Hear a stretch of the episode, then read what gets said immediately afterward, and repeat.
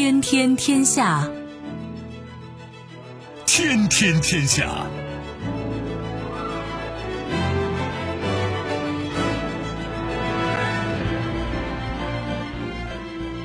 历史穿行者，新闻摆渡人。各位好，我是重阳，这里是天天天下。世界纷繁复杂，新闻随时发生。来看今天值得我们关注的几件事情：不给美国面子，不理日方抗议，韩国决定不再和日本续签军事情报保护协定。日本和韩国的情报能力到底如何？今天我们透视一下。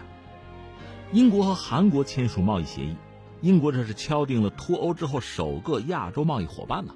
英韩关系到底怎样？今天我们也一并扫描一下。罗马尼亚和美国签署联合声明，声称要避免中国五 G 投资风险。罗马尼亚何出此言？背后玄机何在？我们逐一道来吧。收听我们的节目呢，你可以用传统的收音机，也可以使用手机，欢迎选择即时客户端，也可以选择蜻蜓 FM、喜马拉雅 FM 或者企鹅 FM，搜索“重阳”。可以收听我们的节目回放以及其他相关内容。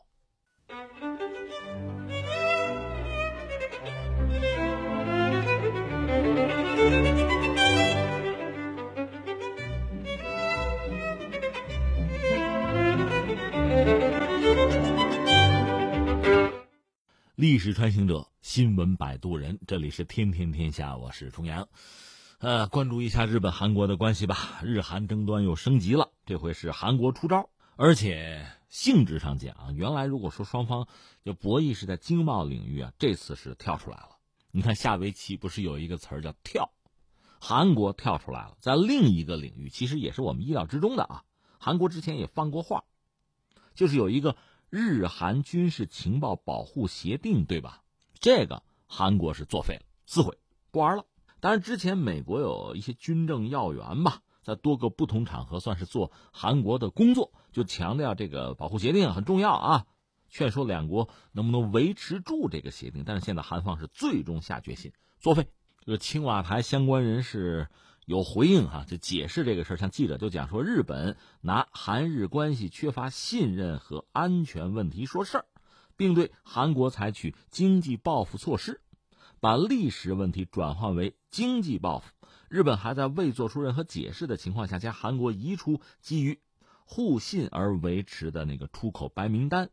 日本将历史问题与安全问题挂钩，在此情况下，韩方不得不重新考虑是否需要续签这个韩日军情协定。你看这话说的有理有据哈，是你们先跳出来的，那我们也跳。那日本政府说是通过外交途径对韩方。表示了抗议。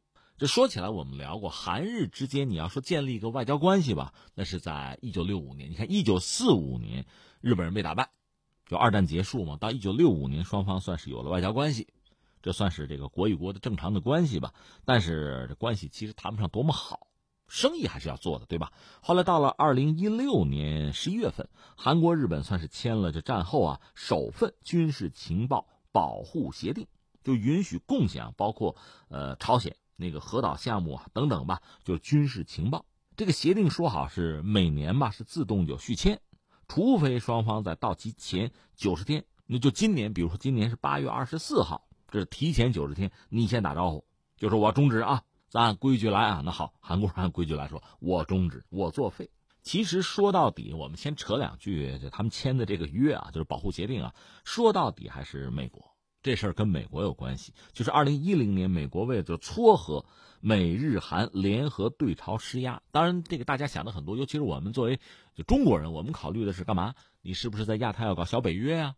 当时是甚嚣尘上有这样的这个猜测，就是美国拉着日韩说是对朝鲜施压，实际上是不是意在沛公？哈，就我们当时就盯着就看这个事儿。那当时美国就是撮合鼓动日韩能不能有情报合作。但是又考虑双方关系问题吧，因为历史啊，这个没解决呢，而且民众有情绪啊。说到底，呃，日本人是看不起韩国人，韩国人是恨日本人，这是民间这社会一个普遍的情绪吧。美国人也知道，他又解决不了。后来到二零一二年的六月到十月吧，就是韩日是所谓密室磋商，进展缓慢。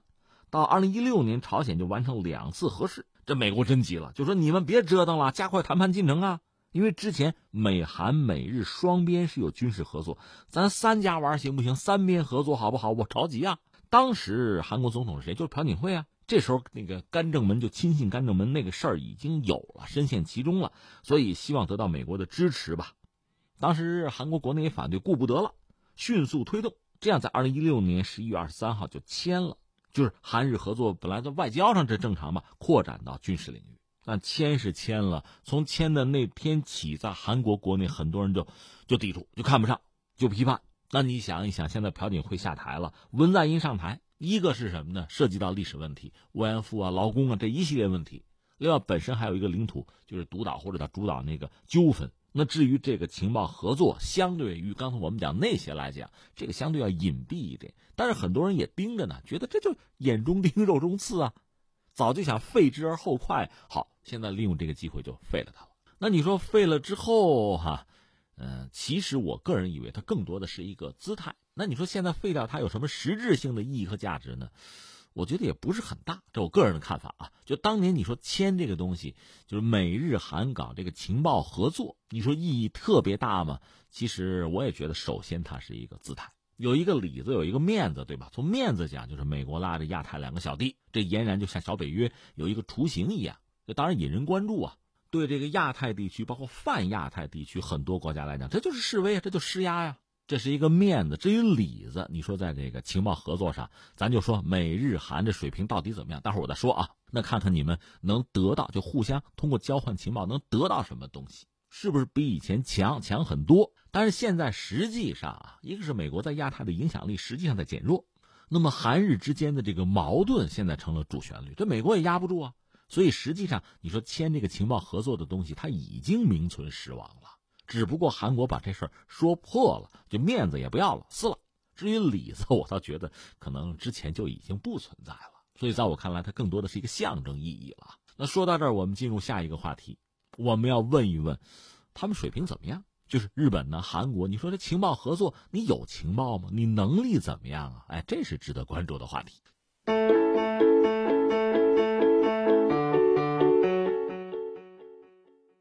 说说这个日韩情报能力吧。先说日本吧。日本，我前两天上网搜索，就百度了一下，一看有个标题，论文的标题就把我吓住了。这是我们学者研究的论文的标题是什么呢？说日本中小学情报处理能力的培养。嚯，中小学从娃娃抓起是吧？他讲就是说，日本社会现在已经就是不是工业化社会了。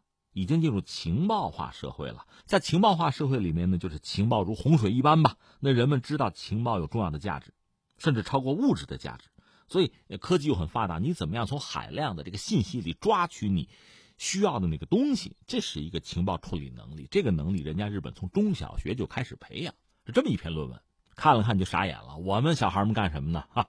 翻回来说，日本实际上这是实话。日本人对于情报吧，真的有一种天生的敏感和特性吧。你看啊，我知道日本在幕府时期，他就多次有这个锁国令啊，就锁国。但是在那个时候，即使在那个时候，像长崎这个地方，它也是作为和外界，既有和西方，也有和中国。西方当然主要指的是荷兰了，等于也有这个信息啊、沟通啊、这个传递的渠道。甚至他会搞什么呢？搞漫画性质的唐人风说书。唐人唐就是唐朝的唐，唐人街那个唐。唐人嘛，中国人嘛，风说书，风俗的风，说话的说，书就书信的书。还有西洋的，他是附图的。你比如讲中国的一种轿子的结构什么的，质地什么的，他会说的很详细。就他了解外界是有渠道，而且有这个好奇心。锁国的时候都是这样。所以你要说他确实有一种什么呢？叫做全民情报，这算是人家的优良传统了。而且日本人就是笃信好记性不如烂笔头嘛，这算是信息收集的习惯吧。你看，那今天就很多成年的日本人兜里有也有一个本儿、一支笔，有什么事拿出来就记。这个你说我也有啊，我开会我也划了呀，但是我那是做个样子，不，人家可是玩真的。呃，甚至你看那个二战那个东条英机，日本战犯那位啊。当时是首相嘛，贵为一国的首相，兜里揣个本拿笔，随时就记这个记那个。他就这样，有什么灵感啊，想到什么事儿啊，什么东西，马上记下来，就是怕忘吧。他就是这样。而且整个社会对于情报这个词也相当之钟爱。人家有东京情报大学、北海道情报大学，而且他有很多社团组织是有这个情报情报学这个概念，就在这个名头里边。你说这情报是不是就信息呀？这我觉得差不多。这有一个问题，就是语言文字的问题。日本人很多时候他使用这个汉字，但是他那个意思和我们就是目前汉语这个意思还不完全一致吧？这是我们要说明的。但是翻回来，我们说，比如说日本对华情报的搜集。对华情报的这个关注，那是远远超出我们想象的。你看历史上吧，呃，这是公开的资料，说是从一八七二年开始，日本着手对华搜集情报，一直到一九三七年七七事变吧，就从未间断。因为三七年全面抗战就爆发了啊。我们要说抗日战争呢，就更早，一九三一年就开始了。但是，一直到三七年全面战争爆发之前，这算是人家日本对华的情报搜集的一个重要阶段。那是从一八七二年就开始，一个典型的人物，我就说吧，宗方小太郎，日本特务。甲午战争的时候，他实际上为日本人搜集大量的情报，他就在中国潜伏啊。那你说抓日本特务，你要能分辨出他不是中国人来，你不早抓了吗？你分辨不出来。说甲午战争日本打赢之后，人家这个天皇请客，这有功之臣啊，聚集一堂，大家吃一顿啊，论功行赏。这个宗方小太郎是穿着中国的服装，留着辫子。那中国人吗？就出现在当场，大家一看，哎，怎么来一中国人？根本分辨不出来。另外，再值得一说，他们有个这个满铁调查部，你听这名字，满是满洲的意思，铁是铁路的意思。满铁调查部，民间机构、民间组织吧。实际上，他从事的就是非常详尽的对整个中国的调查。我曾经看到一个资料，花了几万元吧，就是从上海出发，整个这个逆流而上，就长江啊。沿岸沿线呀，就做非常认真的考察。那这一两年的时间呀，就吭哧吭哧的去查。说目前啊，在中国很多地方图书馆里可能还有零散的呀，就是满铁调查部当年调查的那个资料。我们这有一些东西，说是大家凑在一起啊，光列一个目录，就把各地收藏的满铁的这些资料哈，就这个东西就就结集一下，就非常之厚。就光一个目录啊，这题目吧，就出版。就是相当浩大的一个工程日本人好干这个，搜集非常详尽的资料。所以你看，我看这个抗战的时候吧，咱不是打游击战吗？伏击日本鬼子，打成了之后，先找那个死掉的当官的那尸体，干嘛呢？在他身上看能不能搜出地图来。日本人用的地图比我们自己用的还好，这是当年的真相。所以我们要说的是，日本人在对华作战期间，哈，你说打的顺手，为什么？对中国的军事地理啊，相当之熟悉。重要的这个地区地理环境、气候条件呀，山岳的高低走向啊，包括什么城郭要冲啊、海河深浅呢，完全是一清二楚的。而且你看，他们提出什么大东亚共荣圈啊、什么以战养战这些概念，他其实背后是什么？他对中国有非常清晰的了解。一个是重点地区矿产资源他门清，另一方面就是人啊，政治、法律、宗教啊、风土人情啊。教育水平、舆论报刊，他都了解。这个了解就源于调查。呃，说到这儿，有一个事情不妨和大家聊一聊哈。这个可能在一些大学里都作为一个案例了。就是上个世纪六十年代，就据说啊，这是传言说，就是中国一本杂志上一张封面照片，说日本人看了之后，居然就分析出说中国人找到了大庆油田。这个事儿我也查了很久啊，最后发现呢，这个本身这事儿呢，可能涉及到两本杂志，一本是。一九六四年一期《中国画报》的封面，还有说法是一九六六年的《人民中国》杂志上铁人王进喜的事迹，但是实际上，你说日本人搭了一眼这个画哈，看了一眼那个事迹报道，就怎么怎么样，这个也夸大其词了。实际情况可能比大家想象的要复杂。据我了解啊，一个是当年一九三一年，而鬼子占了东三省嘛，那个时候他们确实就在东三省进行了很详尽的就考察。想找很多东西啊，比如找石油，但是他们并没有找到，这是一个啊。另外还有一个说法，这就是传言，日本那边分析的，说美国人可能找到石油了，那么技术可能好一点，但是捂住不说，他绝不说在东北有石油，反而他们说中国就贫油，这是美国人的说法。为什么呢？如果他们啊，就美国人说东北有石油，日本人找到石油的话，那他们还买美国石油吗？可能有一些经济利益上的考量，这个事儿我到现在也没有查清楚。大家有兴趣知道真相，可以告诉我啊。总之吧，日本人在东北没有真正找到大油田，这是一个。然后呢，这日本国内这不是疯了吗？往南打，往北打，海陆军在争，陆军就想往北打，就打苏联嘛。后来在诺门坎碰了一鼻子灰，苏联人算得很清楚，实际上那一场惨胜啊，用比日本人付出的更多的代价，把日本人给怼回去了。其实这非常聪明，保证在二战的时候没有被日本和德国两线夹击啊。然后这个日本人开始往南打，就是占东南亚，也是找橡胶、找石油嘛。最后和美国又打起来了，最后就日本战败投降。一九四五年，但是日本国内确实有一些人还惦着东北到底有没有油，这是前提。而且确实日本人在东北找了个底儿掉，他没找着，但是他们做了很详尽的调查，是真的。这是前提，有了这些前提，再看到刚才我们讲的，就中国的画报上的封面，包括王进喜的采访，因为他们对东北比较熟悉，所以王进喜采访里，比如提过一个地儿，说最早钻井是在北安附近，然后呢，就是人拉肩扛把设备啊运到那个钻井的地点。那既然人拉肩扛，那不可能太远呢，就通过这种方式就判断这个车站的位置等等。另外，王进喜可能说过地儿叫马家窑子，这个刚才我们讲那个。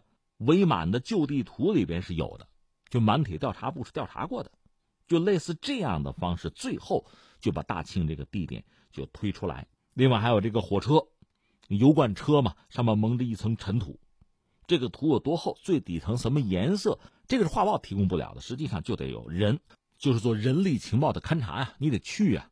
总而言之，那得。两年的时间，差不多把这个事情搞清楚。关键是日本人之前对东北很了解，有那个底子，最后才能判断出中国人找到了大油田在大庆。那日本人要干什么呢？有了这个东西，他们就会分析。日本情报机构根据当时中国的炼油能力，包括设备的状况评估，就判断说几年内吧，中国的炼油设备会不足。那怎么办？那日本相关企业就可以为中国打造，就量身定做吧，适合东北的那个气候、土壤啊，大庆开采条件的设备。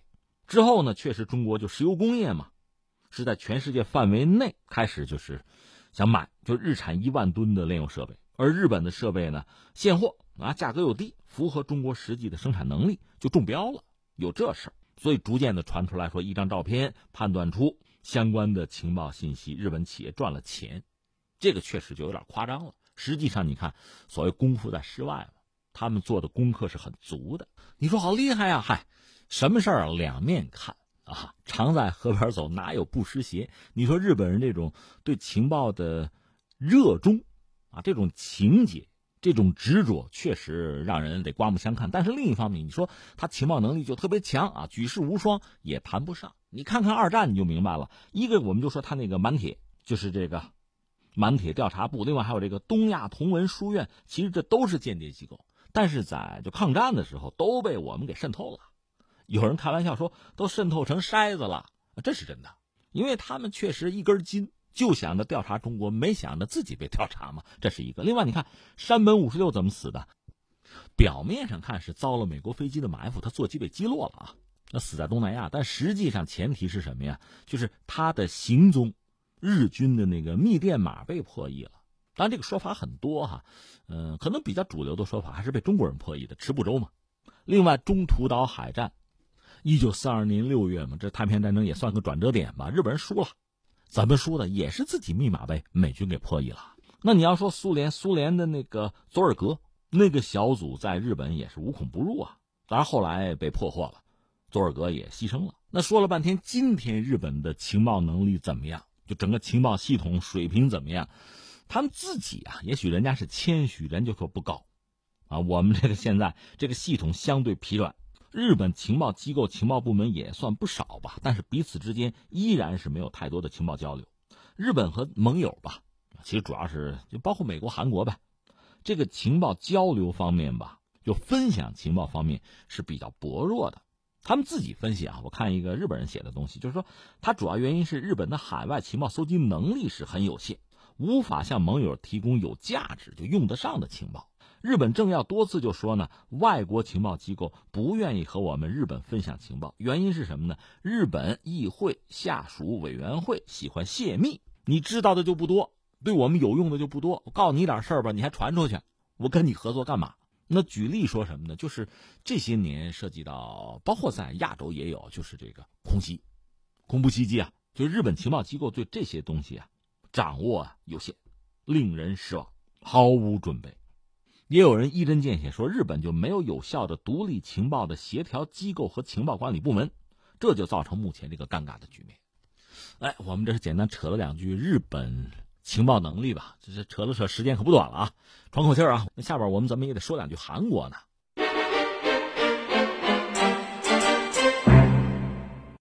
接着聊啊，说说韩国的这个情报能力。这个用个词儿吧，成也萧何，败也萧何。大家评价韩国这个情报能力的时候，往往拿谁？拿朝鲜说事儿，就是朝鲜做一些核试，做一些这个比如导弹的试射等等吧，一系列军事上的动作。如果韩国方面比较比较早能够拿到相关的信息，大家就说：哎，你看看韩国情报能力真强。韩国经常也拿这事自诩，包括韩国的媒体，你看我们能力比美国要强，比日本要强。但是有的时候呢，就是朝鲜的一些试射活动吧。没能掌握相关信息，没有拿到，觉得很意外。这个时候大家就开始骂，主要是韩国媒体骂，也包括日本媒体啊。你看你笨吧，你离得近，你说你能力强，你什么也得不到。我们作为盟友啊，两眼一抹黑。你看就这么一个状况。那韩国的这个情报能力或者说特工特战这块呢，我们知道，就是远的不说了。朝鲜战争结束之后，就南北朝鲜之间吧，一直在继续过招。我们以前讲过，就都派了特工队，就想暗杀对方的国家元首啊，斩首行动啊，都干过。其实你看，朴槿惠的母亲，就朴正熙的夫人，就是被暗杀掉的。当然，朴正熙本身被暗杀是被他自己的下属啊，属于造反政变，那不算啊。就是朝韩之间这个特工战，其实一直干到上个世纪七十年代，最后双方算是握手言和吧。就有所收敛嘛，但是双方我们之前讲过嘛，不是韩国曾经闹了个笑话，前段时间一个是高速公路警察吧，就忽然看见远处水里边是不是有一个潜艇潜望镜，朝鲜特工，就就闹了一出戏嘛，最后发现看花眼了，那可见双方还是有风声鹤唳、草木皆兵的有这么一个态度在，那就是以前的阴影了，双方一直在过招。真的说到间谍机构、情报部门，其实可能很多国家都有多个，它不止一个。另外呢，军方还有自己独特的系统，韩国也不例外。它相对来说最大的机构可能是国家情报院，嗯，大概得有三万人吧，就编制人员三万人以上。在这儿呢，你看院长还有四个副院长，还有新闻官，这一共是六个人。这六个人呢，你就可以不戴口罩啊，公开场合就亮相，就公开自己的身份，我就干这个的。这是管理层啊，报新闻官就不用说了。但是其他所有人呢是隐姓埋名的，就是这个韩国国家情报院，号称就是韩国的中情局啊。它真正诞生当然是在朝鲜战争以后，在朝鲜战争期间吧，包括韩国的军方也有自己的情报组织，那不说了啊。呃，我们说的是这，就朴槿惠的爸爸朴正熙执政期间，是仿照美国的中情局那个 CIA 建立起来的这么一个秘密情报工作机构，最初叫中央情报部。一九九九年改名叫国家情报院，这个应该是总统直接领导，统管全国的各军政谍报机构，这算是有一个比较完整的国家情报体系吧。这个似乎比日本要强啊。国家情报院的特工队伍是非常之大的，总部就两万到三万的这个编制啊，为他服务的各种人员在内的总数可能加在一块得有三十万，年活动经费呢，论美元是二十五到三十亿美元。一般说来，韩国这样的国家军队啊，就陆军，比如正规军，八个军，年军费开支不过如此。当然，韩国这个情报机构，有人讲啊，一个是冷战，再就是韩国当年国内，特别是这个朴正熙为代表长期独裁统治，是这个的产物。你看，在上个世纪七十年代，这个国家情报院吧，在韩国国内那是只手遮天啊，不管是老百姓还是其他的政府部门。都是闻之色变，闻之胆寒啊！称它叫什么叫万能军，啥都能干啊！拷问机构，那你想，那就是折磨人的地方了。所以有人骂这内战内行，外战外行啊！主要是欺负老百姓。说到底，在这个社会生活之中，他是无法无天吧？随便说一个事儿，比如说一九七三年，他们干个什么事儿啊？暗杀金大中。我们知道金大中后来成为过韩国的总统，当年是一个所谓民主人士吧，反对这个朴正熙的。所以你看，美国很有意思，一个跟朴正熙关系不错，另一方面金大中也扶持。你看现在埃尔多安，就土耳其那位哈，这美国得跟他打交道。另外呢，他那个政敌居伦在美国呢，这也算两边下注，搞平衡是吧？制约。那当年一九七三年的朴正熙听说哦，金大中政敌啊在日本活动，怎么办？就找这个情报部门的那个头子，当时那个叫李厚洛，说给我干掉，阻止他在日本的活动。结果这边就就是情报部门有个计划，趁着金大中呢在酒店见友人的时候，把他绑架，强行在他身上就打了一针，这就晕过去了吧？塞到轿车里，然后干嘛呢？奔大阪的海边就去了。我看过不同的说法，有说可能特工把他弄到船上去啊，打算就把他扔到海里去，甚至也有说在饭店里就想把他干掉。但是呢，美国人及时出手，CIA 出面阻止，否则的话，金大中早死了，七三年就不在了，这是真事儿。到一九九八年，金大中上台执政呢，对这个中央情报部改革改革，马上改革。改革之后，中央情报部就叫做国家情报院了。主要三项工作吧，一个就是面向海外，海外情报工作；再有就是国内安全，还有就是对朝鲜。当然，金大中是搞了个阳光政策啊，那就是另一出了。当然，时至今日，应该说韩国这个国家情报院吧，面临新的挑战啊，我可以这么说哈，它需要发挥的作用，它承担的这个职责是越来越复杂。所以他们自己说，和韩国国力相比啊，自己的情报搜集能力是需要加强。这是韩国。所以最后我们再扯一句，你说韩国和日本这个情报部门在一起，就算有一些合作、情报互通啊，特别至于朝鲜啊，这个能不能有一些东西？其实我个人以为，更多的还是形式上的一个东西。如果真有涉及到朝鲜的东西，我想韩日能够拿出来共享的也会相当有限。甚至我们猜测，在美日韩里面，可能美国相对来说是不是要更大方一点？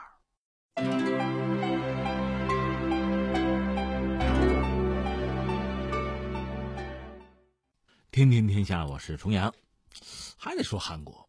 韩国和英国之间最近这有个故事啊，这双方正式签署了自贸协议。就英国呀和韩国，在英国脱欧之后要继续进行自由贸易。当然，这个新闻你看怎么理解啊？就是英国、韩国签的这份贸易协议吧，将以欧盟贸易协议原有条款作为基础，保护英国和韩国的双边贸易。你说，哎，英国和韩国之前就没签过自贸吗？你得这么说，英国以前是欧盟国家，对吧？欧盟和韩国签了，就等于英国和韩国签了。但是现在英国脱欧，脱欧之后，那咱俩什么关系？需要再明确一下。所以你说英韩签了自贸也行，你说他们续了这个自贸也行。说到底，就是英国脱欧以后，继续维持两国现有的这个贸易优惠的条件。这算是英国和亚洲的贸易伙伴达成的首份这类的贸易协议，所以这个协议可以叫做英国韩国自由贸易连续性协议。就是说，一旦出现英国无协议脱欧这个情况，十月三十一号嘛，真的是脱欧了，当天这份协议就自动的就生效，就续上了。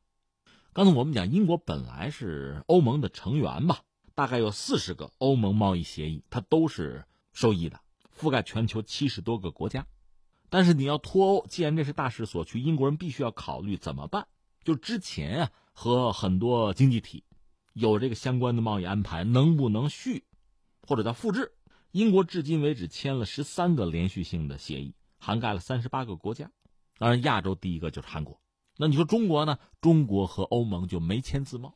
当然，英国愿意和中国走近一步，那我倒觉得不是坏事。翻回来说，英国、韩国，我查了一下，就二零一八年吧，英韩。双边贸易总额是一百四十六亿英镑，英国向韩国卖哈两大出口商，是排到最前面的，一个是宾利，就是造那个豪华车的宾利，另外还有这个登比，这是一个陶瓷公司，这是这个英国向韩国的这个出口的最主要的两个东西。说到这儿哈，你看几个感觉，一个是什么呢？你看英国人确实在为硬脱欧做准备了，那别的事儿管不了，这个事儿。啊，想办法别出现一个断崖式的掉落啊！这经济别大起大落，呃，别想起了，就是别落啊！这是重中之重要考虑的。那现在就想办法吧，和很多国家地区和很多经济体争取就续上吧，续上这个连接呀。以前是欧盟和他，现在就英国自己跳出来和他，这不是亚太首先选择跟韩国先先签了吧？那你说英韩关系怎么样呢？你刚才我们讲从贸易额上讲，一百多亿英镑不怎么样吧，一般吧。那历史上看呢？历史上看，你看我给你扯几件事儿，随口抓几条新闻说哈。这个二零一二年伦敦奥运会，当时有一个段子，我不知道你注意没注意，或者是还记不记得？就当时有个女足比赛，朝鲜是派代表队参加了。朝鲜队上来之后呢，当时现场给给放的是谁？大液晶板上放的是韩国的国旗。就伦敦奥运啊，女足比赛啊，出了这么一个这算乌龙事件吧。当然，这个朝鲜球员马上离开现场，表示抗议。英国人呢傻了，哎哎，你们不一码事吗？不是一码事根本不是一码事由此可见，英国人对朝韩或者对韩国啊、朝鲜的认识啊，恐怕是有点问题。这是伦敦奥运，二零一二年早了。呃，第二年，二零一三年有件事儿，朴槿惠去访问英国，当时朴槿惠还是韩国的总统吧。有一张照片哈，我印象很深，现在网上应该能搜到。就朴槿惠穿的是就朝鲜的民族服装，那个朝鲜女人那个裙子不是特别长嘛？当时现场还有谁？英国女王，当然是欧洲式的服装了。哎，有一张合影，是英国女王伊丽莎白二世主持一个国宾晚宴，这不大家得说几句好听的嘛？你看这个朴槿惠当时发言就说呢，说这个感谢女王的邀请啊，英国五十年前派出五点六万名年轻士兵前往韩国参加朝鲜战争。十五年前，韩国金融危机爆发，英国率先派遣投资使节团。英国是帮助韩国克服困难的真正的朋友。英国的援助为韩国成为世界第八贸易大国、具有活力的民主主义国家做出了重要贡献。这是朴槿惠对于两国关系、对于英国的评价。而这个女王伊丽莎白二世说什么呢？说二零一三年正值韩英建交一百三十周年。当然，我们说一百三十年前那个韩国，现在这大韩民国，理论上还不一码事儿啊。这是英国女王有一个表态啊，她也谈到这个英国军队曾经参加了朝鲜战争，呃，两国关系由此得到巨大发展。说如今两国在此基础上为实现朝鲜半岛和国际社会和平共同做出努力。另外，朴槿惠还说什么呢？说英国在创意产业上具有丰富经验，韩国正在推进产业和文化融为一体的所谓创造经济，希望两国在这个基础上进行紧密合作，开发新的经济增长引擎。你看啊，我找了二零一二年、一三年两条新闻，什么意思呢？第一条就说这个伦敦奥运的时候啊。这个实际上旗子就国旗啊，朝鲜、韩国分不清，这算是民间吧？我们说一个真实的状况啊。而两国元首如果凑在一起吃顿饭，那大家讲的肯定是好听的话呀。两国之间的那点好事啊，能拿出来的无外乎一个是朝鲜战争，一个是这个金融危机，还有刚才我们讲创意产业，就这点交集。这不是我说的，他们自己说的嘛。所以我觉得以人家说的话为准啊。你可以看到这个韩国和英国的关系。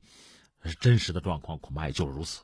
说到这儿，我多扯一句，其实你看看韩国的这个近现代史啊，当然很悲惨啊。我们大概点一点就是了。比如说，在这个甲午战争以前，你看啊，中国是和就朝鲜半岛吧，就说和韩国吧，跟朝鲜一样啊，就是它有个宗藩关系。中国是宗主国，它是藩属，这是一个。另外，日本呢一直觊觎朝鲜已久，想把朝鲜吞并了，这是日本。这是这个东亚啊，这可以组成一个三国关系。放在一边，当时英国是一个全球帝国，日不落帝国，它整个这个版图啊，殖民地都算，整个都算的话，得有三千万平方公里。这是英国啊，所以英国它是讲究一个全局啊，大格局啊。朝鲜他很在意嘛，谈不上。当时他在意的在亚太这块呢，他最担心的是沙俄，沙俄的崛起和扩张，所以他在亚太确实需要一个盟友去遏制沙俄。当时英国首选的盟友是谁呢？你没猜对吧？中国，中国不行就是日本。但是甲午战争日本打赢了，所以英国选择和日本结盟。而在甲午战争之前，英国人基本上认为中国打日本没有问题。更何况在就十九世纪六七十年代，呃，一八七零年正好是这个普鲁士和法国普法战争嘛，普鲁士统一德国。在那个时候，中国和沙俄打了一仗，左宗棠征西呀，又把沙俄赶出去了，咱也不弱呀。所以英国人判断甲午战争，中国应该能赢。其实咱们也这么觉得，但是没想到日本人赢了，所以英国转而和日本结盟。它主要是对付沙俄。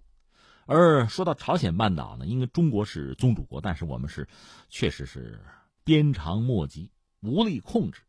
日本呢是急于染指，另外就是沙俄，沙俄和日本之间这就不对付嘛。涉及到东北吧，辽东半岛。这沙俄和日本就抢嘛，本来甲午战争咱们打输了，日本人把这个辽东就抢了，但是不有个三国干涉还辽嘛？是沙俄拉着德国、法国，逼着日本把到嘴的肉又吐出来，这不是对中国好，主要是不想让日本吃独食。另外，在这个朝鲜半岛，日本和沙俄之间也在博弈。那你看，在这个朝鲜宫廷里边也宫斗啊，就不同的力量在博弈。这里边其实这几方势力啊，有的背后是中国人，这传统力量宗主国嘛；有的背后是什么呢？日本人。那么沙俄也没闲着，比如有著名的那个闵妃，就是高宗那个媳妇儿。后来被日本人残害的那那个闵妃，她其实就倾向于和俄国人合作，驱逐日本人的势力。而翻回来，他那个公公的大院军，那个一开始是和日本人走到一起。当然，最终他也不愿意做日本人的傀儡啊，但是另一码事总之是这个朝鲜的宫廷里边的宫斗背后是大国在角逐，而英国呢，英国根本反正我历史上没太多的染指朝鲜，因为顾不上这个地方，他并不在意。那你再说这个朝鲜或者韩国的这个近代史吧，你看它几件事儿一个叫做丙寅洋扰，一个叫辛未洋扰。丙寅、辛未都是这个干支纪年吧？你像这个辛未年是一八七一年，就洋扰，洋洋人，扰是扰乱的扰吧？就美国人和当时朝鲜的军队是有冲突，就说美国人入侵嘛，但是最后也没逮着什么便宜吧？这是一个。再就是像这个壬午兵变，什么甲申政变。在之后就是甲午农民战争了，就东学党起义等等，就这些事儿，这些事儿主要还是和日本有关系。后来有什么光武改革，成立什么大韩帝国，那背后就都是日本人的事儿了。所以说到底呢，你看，呃，当年就是韩国和英国之间没有很直接的交集，而英国当时也算是世界级的一个大国吧，一个领袖吧。而韩国在地缘政治这个博弈之中是一个就是被争夺呀、牺牲啊这么一个角色。所以没有太多的交集，真正的交集我们说了嘛，还是到了五十年代初，就是朝鲜战争，美国搞了个所谓联合国军吧，凑了十几个国家，英国算是铁杆吧，跟吧，出兵还是比较多的，这英国人参加朝鲜战争。再后来，朴槿惠讲的就是九七九八年金融危机啊，这火烧到韩国，韩国当时日子真的确实不好过，而英国方面派的什么投资团之类的，那是捡漏去，捡便宜去了。你也别指望人家真心帮助你什么，对吧？这是实话。再一个是什么呢？就是创意产业，因为英国实际上它曾经是一个日不落帝国嘛，很牛的，这口气很大，其实格局眼界都很大。他说什么呢？说北美南部那是我们的棉花种植园，北美的北部是我们的玉米地和林区，说印度是我们的茶叶种植园，东印度群岛是我们的甘蔗、咖啡。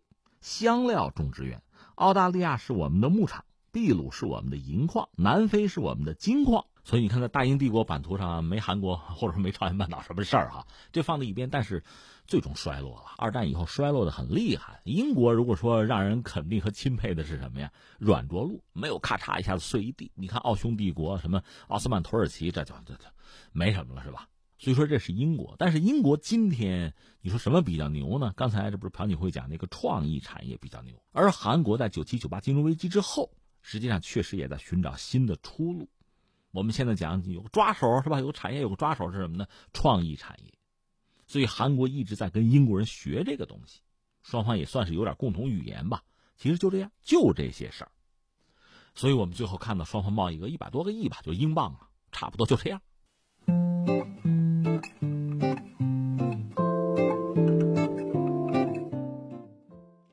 历史穿行者，新闻摆渡人，这里是天天天下，我是重阳，咱们继续啊。下面看看罗马尼亚吧，为什么呢？罗马尼亚刚刚和美国有一个联合声明，说是要避免中国五 G 投资风险。这昨天我就感慨过，这中国现在真是哈，这哪儿都有咱的事儿，谁说话背不住都要扯到我们啊。看看罗马尼亚这是怎么回事？罗马尼亚的总统现在是约翰内斯，他是正打算竞选自己第二个任期吧？这个有点像特朗普，就是想再连任一次哈。所以他这是出访美国的时候，他和特朗普二十号签了一个联合声明，在这其中，特别是把避免中国投资五 G 电信网络而带来的安全风险写进去了。然后二十一号，他们还签了一个叫谅解备忘录吧。就是明确供应商必须满足必要条件，才能参与到罗马尼亚的五 G 网络的建设之中。罗马尼亚是这样，大概今年晚些时候会招标，就是五 G 网络建设要招标。那在六月份的时候，他们是开启了所谓罗马尼亚的五 G 战略，因为大家都搞五 G，他们也要搞嘛。说目标提供二十五万个工作岗位，带来四十七亿欧元这个收入。当然，大家就盯着嘛。欧洲媒体就分析说，你看美国、罗马尼亚两国的总统签的这个声明哈，当然没有明确的提华为，但是这个意思显然就意味着华为可能被排除在罗马尼亚的五 G 建设之外了。但这话谁也没有说出来。不过耐人寻味的是什么呢？就整个欧洲啊，就还没有一个国家直接站出来说，呃，我们让华为出局，还没有。而且，华为和德国、英国、法国、西班牙、奥地利，还有这个意大利、马耳他、拉脱维亚、葡萄牙，十多个欧盟国家，这个电信运营商是签了五 G 合作协议。所以，这显得罗马尼亚好像特别突兀，是吧？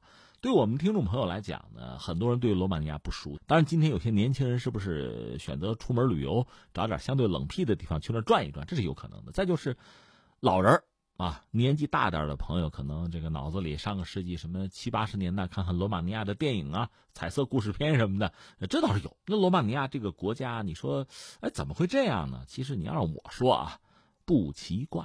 为什么呢？咱们捋捋它的历史，啊，历史穿行者嘛。我们先扯一下这个罗马尼亚的位置啊，是这样，它其实没在巴尔干半岛，但是由于各种原因吧。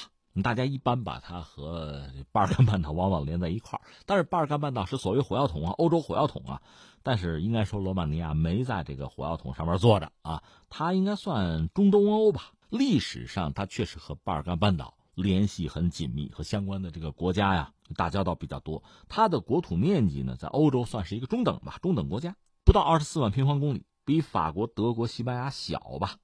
和整个英国，就是大不列颠及北爱尔兰联合王国，这个英国就是从面积上讲差不多，比这个瑞士、丹麦、比利时啊，什么荷兰、奥地利啊，比他们要大一点。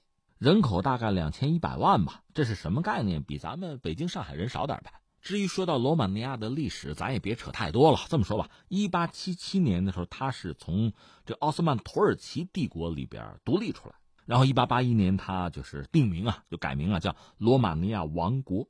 有意思的是，一次大战的时候吧，他参加的协约国，所以站队是站的对啊，所以得到很多好处。战后呢，从这个俄罗斯，你注意，俄罗斯当时呢就沙俄已经倒台了，苏联还没建立，就是布尔什维克的那个苏俄啊，他是从俄罗斯，包括从奥匈帝国拿到了大片的领土。一九一八年的一月，那个摩尔多瓦又独立了，然后呢，和罗马尼亚还合并。那二战期间就更有意思，这回他站错队了，他加入了这个德意志那个轴心，法西斯同盟。但是因为这个里边纳粹是老大，就逼着他说把罗马尼亚的一部分领土给谁呢？给保加利亚，给匈牙利。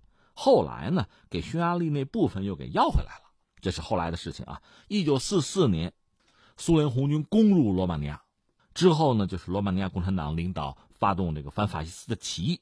罗马尼亚又转入了反法西斯的同盟，这等于又站队站到正确的这边来了，然后就战后了。一九四七年就成立罗马尼亚人民共和国，然后是加入了华约。一九六五年呢，他的新宪法确立，国名叫做罗马尼亚社会主义共和国。这到了一九八九年，就是苏东剧变吧，之后国名改作叫罗马尼亚。之后二零零四年是加入北约，二零零七年加入欧盟。刚才我们讲的约翰内斯是二零一四年成为罗马尼亚总统的。那下面我特别想强调的是这么三点：一个是在冷战的时候啊，罗马尼亚本身是华约，对吧？但是它和谁类似？和南斯拉夫类似，他们和西方就有着各种各样的联系。你比如在这个经贸领域，七十年代开始呢，就七十年代七一年差不多，罗马尼亚有一个叫联合经营的法案，等于说就吸引西方帮助自己的经济进行改革和发展，那就等于和西方大做生意，而且引进很多先进的技术。这是罗马尼亚选择的一个道路。另外呢，在这个政治或者军事上，其实，在冷战期间，罗马尼亚和美国也有秘密的接触。这个更早，六十年代就开始了。因为当时呢，就是美苏冷战，双方各有一个阵营啊。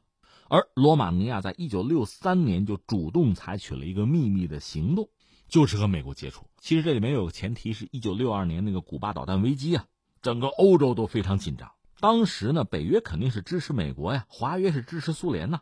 但是大家内心里边想的就比较多了。如果真打起来了，是吧？核弹呢？所以这个危机过后，罗马尼亚的领导人呢，就考虑说，这这这危险怎么避免？那跟美国接触一下。当时双方基本上没有什么来往吧。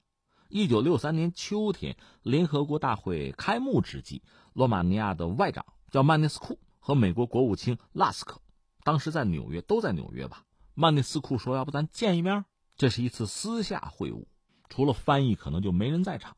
当时啊，呃，曼内斯库就告诉拉斯克，就跟美国人讲，苏联决定在古巴部署核弹，这个事儿根本没有跟我们打招呼，我们也不知道。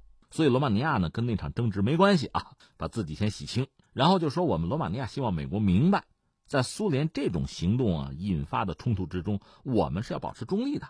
而且我们希望得到一些保证，就是一旦发生这种情况引起的战争啊，美国不会误认为罗马尼亚是苏联的盟国，而对我们进行打击。你别，而那个拉斯克就说的啊，任何国家只要不参加针对美国或美国盟国的军事行动，也不让自己领土被用于这种军事行动，美国均会予以考虑啊。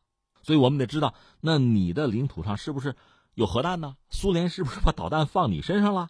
如果我们能确信你的领土上没有，那我们在确定打击目标的时候肯定会考虑这个啊。之后呢，那个曼内斯库就对华盛顿曾经做过访问，就又见拉斯克，就告诉他说没有，我们没有啊。美国方面也有情报证实说确实没有。罗马尼亚那边说你要不你要不信我的话，你可以去查啊。美国说不用查，我知道没有，就这样子，有这么一个很敏感的双方的接触。这个事当然是瞒着苏联的，就这事儿保密了三十年。这是一件事儿哈，就是说历史上他们的这个交往。那么苏联解体之后，我们刚才讲了，罗马尼亚又加入北约，又加入欧盟，那和西方走的是比较近，尤其和美国走的是比较近的。你比如特朗普迎接这个约翰内斯的时候有演讲，说什么呢？说罗马尼亚一直是打击 IS 的重要的成员，也是阿富汗驻军的第四大援助国，就跟着美国走嘛。而且有二十三名罗马尼亚人因为打击 IS 付出了最高的代价。你就阵亡了吧，而且特朗普表扬啊，感谢罗马尼亚啊，这个国防开支从 GDP 百分之一点四涨到二点零了。再一个，我们讲罗马尼亚和美国走的比较近，跟的比较紧。还有一个是什么呢？我们就不说特朗普在奥巴马时代，就是美国把反导系统实际上是针对俄罗斯的嘛，说部署在罗马尼亚。当然明说我们不是针对俄罗斯，这说实话哈，这还不如不说。这就叫此地无银三百两，就是罗马尼亚已经部署了美国的反导系统。在中东欧国家可不是是个国家就这么干，罗马尼亚已经干了。另外还有一点我们要说是什么呢？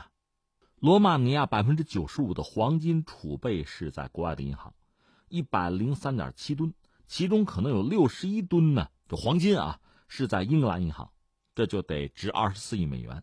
英格兰银行呢，有人说并不是你要他就还啊，他就给你这个黄金，虽然说他承认是你的，比如说委内瑞拉。去年十一月份要运回人家的十四吨黄金，那得有五点五亿美元吧？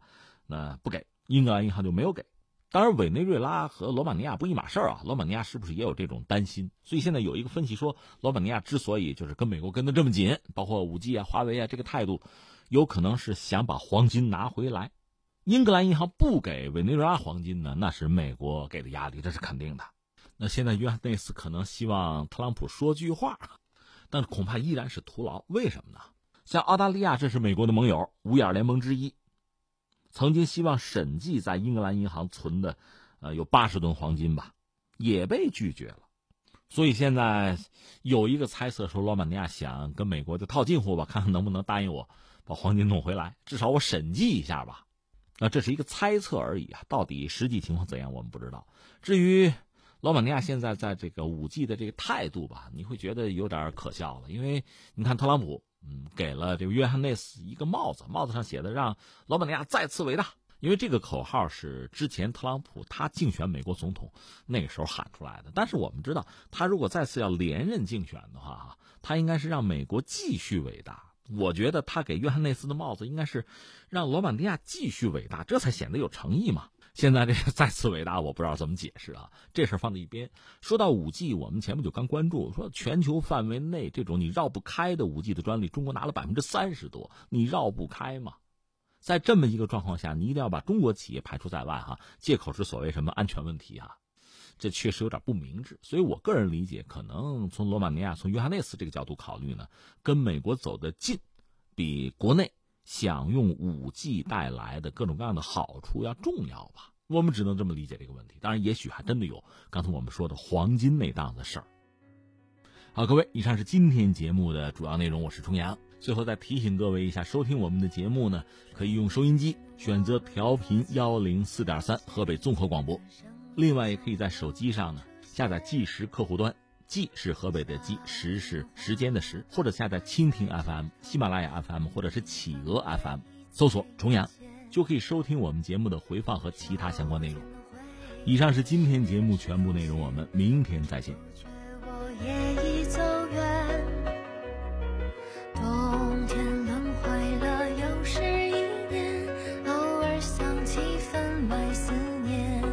世事总有